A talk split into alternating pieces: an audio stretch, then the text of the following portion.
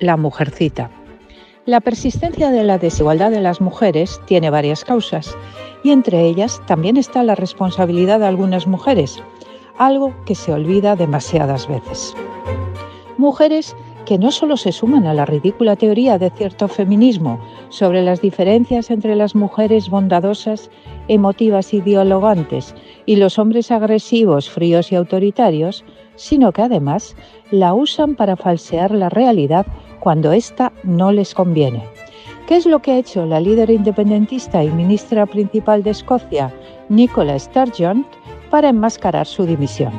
Con esa comparecencia al borde de las lágrimas sobre lo dura que es la política, lo importante que es la vida personal y la generosidad para dar el paso a otros.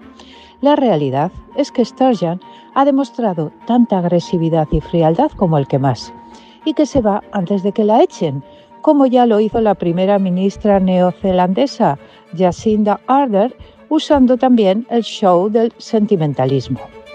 Y es tan calculadora además que no ha dudado en usar esas armas de mujer que tanto daño hacen a la imagen de las mujeres profesionales.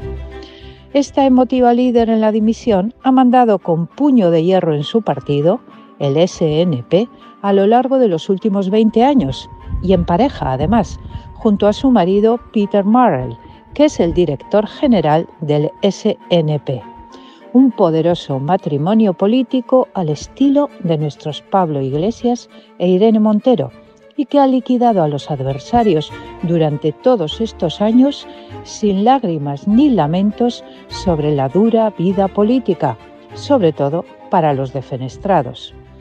En palabras de Robert Shimley en Financial Times el jueves, detrás de ese estilo empático, Sturgeon era una líder despiadada que aplastaba la oposición interna. Sturgeon dimite justamente tras el escándalo sobre un sospechoso préstamo de su marido al partido, un préstamo oculto durante un año y que rompe varias reglas electorales.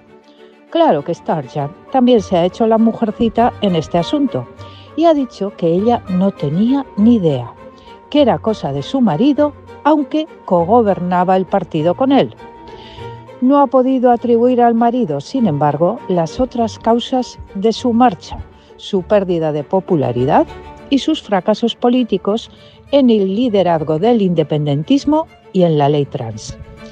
Esta independentista, amiga de los golpistas catalanes, atacó de tal manera nuestro Estado de Derecho en 2018 que hubo de intervenir el gobierno británico para defender la democracia española.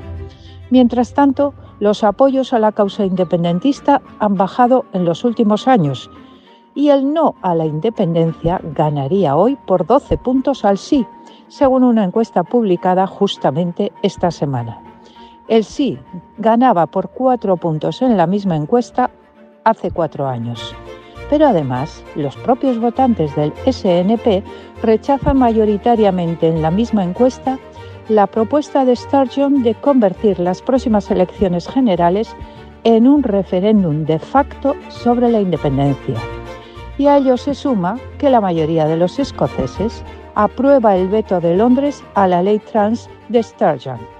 Tantos disgustos juntos que Sturgeon se ha vuelto repentinamente sentimental, muy sensible y generosa, ahora que la defenestrada es ella.